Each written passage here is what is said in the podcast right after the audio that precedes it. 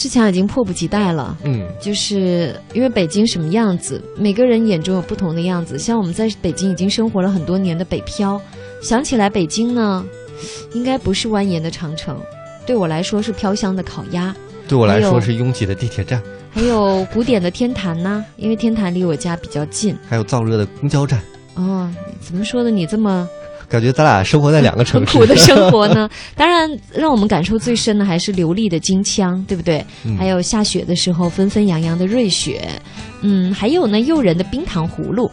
但是对小孩子来说，尤其是台湾的小朋友来说，北京还意味着什么呢？其实我觉得更多的有可能啊，嗯是天安门广场，对吧？呃，宏伟的紫禁城，还有我们说的香山红叶，还有清朝的传奇、明朝的画卷等等。我觉得你说都不能不能真正代表小朋友，所以我们来看一看嗯真正的小朋友的心声到底是什么好。我是假的小朋友，好吧？一起来听。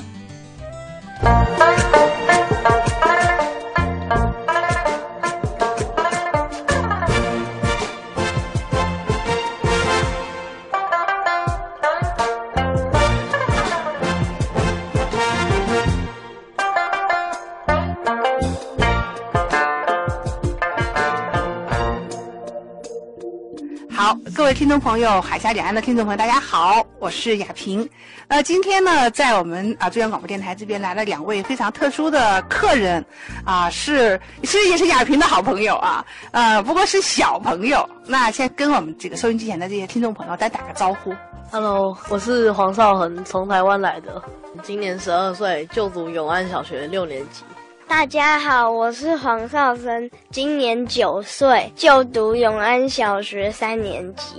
说到北京哈，没有来北京之前的时候，在台北常常会跟妈妈一起去讲说，哎，北京是个什么样的？有啊就是妈妈有的时候晚上讲一些床边故事，例如说明朝和清朝时候的故事，就妈妈讲的很精彩，就特别想要来北京一探究竟。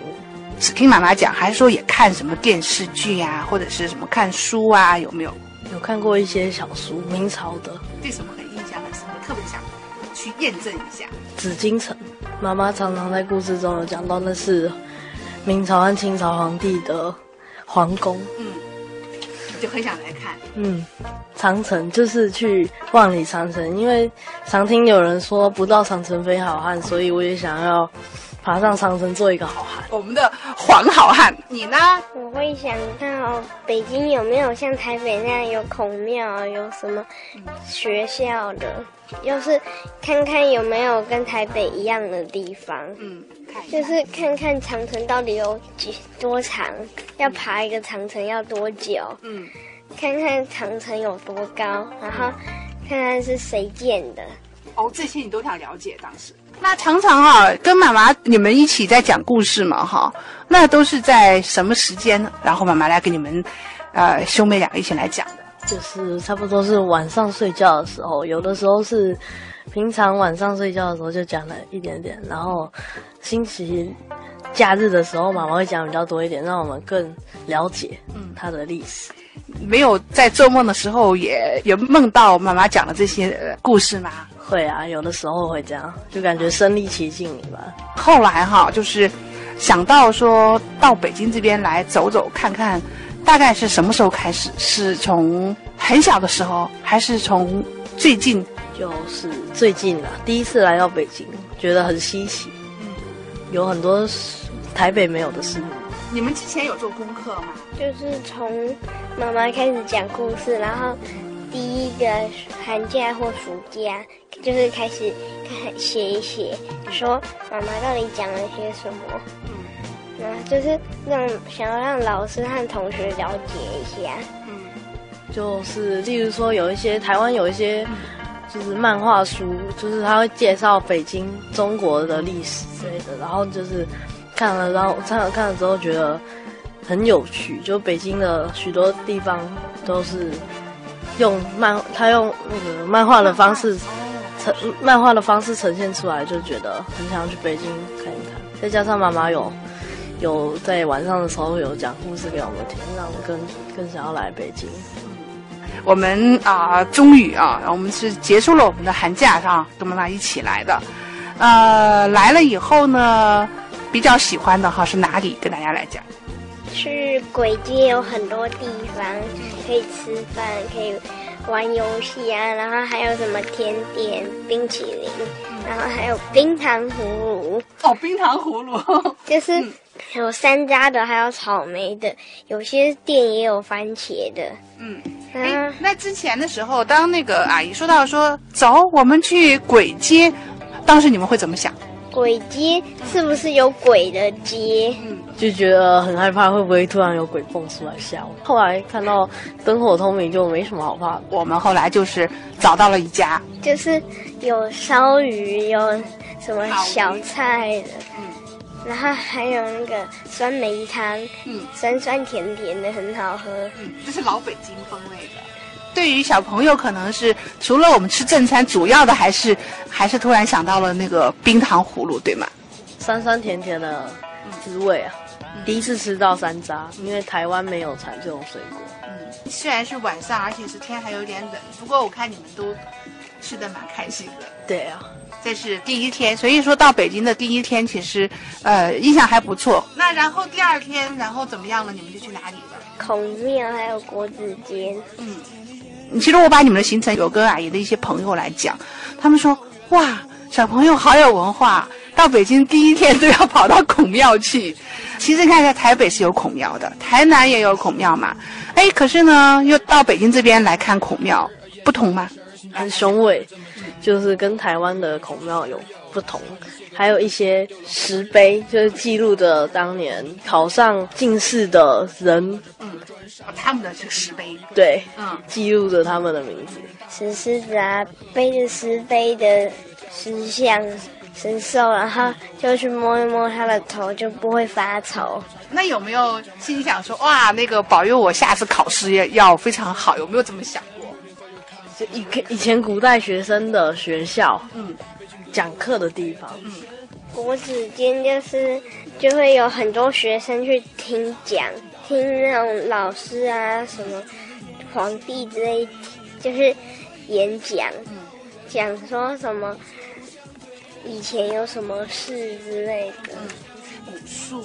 对，有很老的树，当就记录有一些石碑记录了当年他们在教书，例如说还有一些进士考得很好的人，就特别的展示牌来展示他们的一生，就例如说张居正之类的人，那可是大学士哦。嗯，那个大哎，你们都找到了？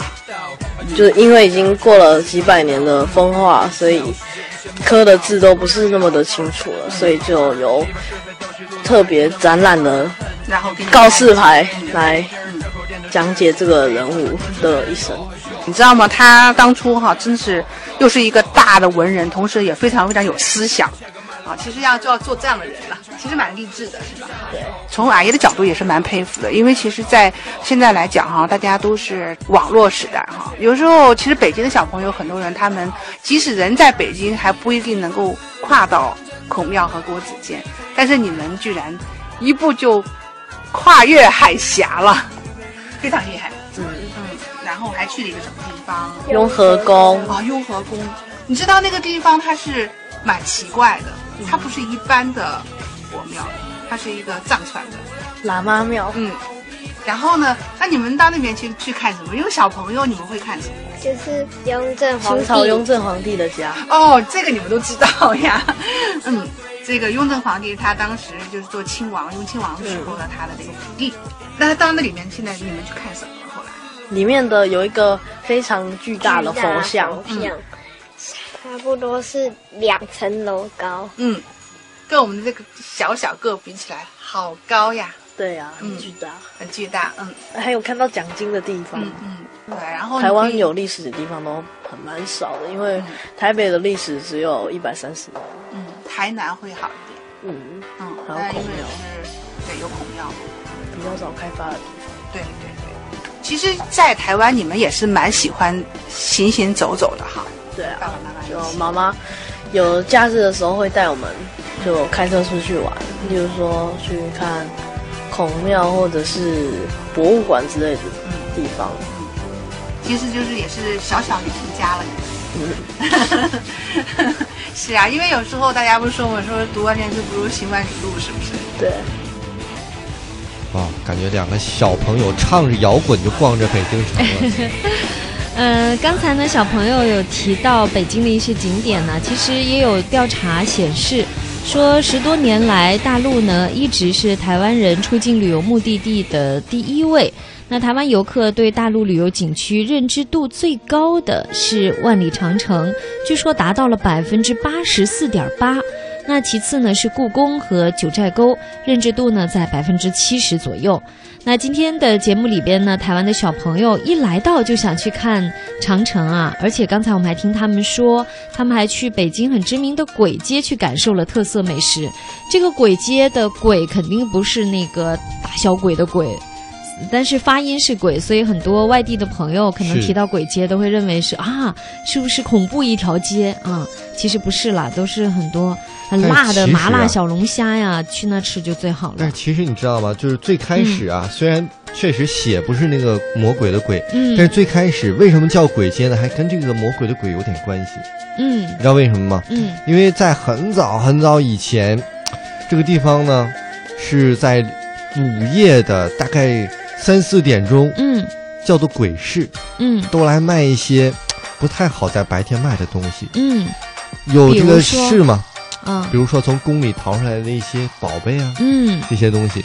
嗯但是就有市场嘛，一般都有吃的，又形成了美食一条街。哦，到后来慢慢的演变演变，嗯现在市场没了，留下就是餐饮一条街了。哦这个鬼呢，也改成了另一个鬼了。嗯，所以说呢，因为有这么多好吃的，还有这么多知名的景点，还有很深厚的文化底蕴，所以北京呢也已经成为台湾人最喜欢的一个出游地之一。哎，嗯我们看到我们的这个互动平台上，我们的嘉靖也留言了。嗯他说呢，看到两位台湾的小朋友的照片，长城、紫禁城、明十三陵，怎么跟我第一回到北京的行程是一模一样呢就？是到北京必去的这些地方。哎，嗯我觉得嘉靖如果下次再有机会来啊，可以去一些我们经常推荐的小众的地方，就不挤人潮了，也是我觉得挺挺有新北京味儿的。嗯。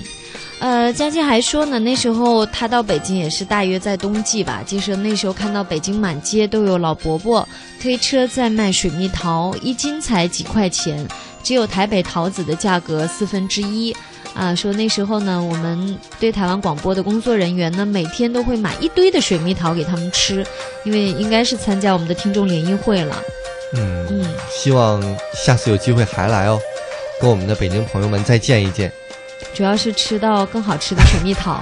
我我做主了啊，嗯嘉靖再来的话，一切的这个吃上的费用都由强请客血融 血 血血银融 血银，我着急呀、你怎么抢先说了呢？都由血银来给你买单。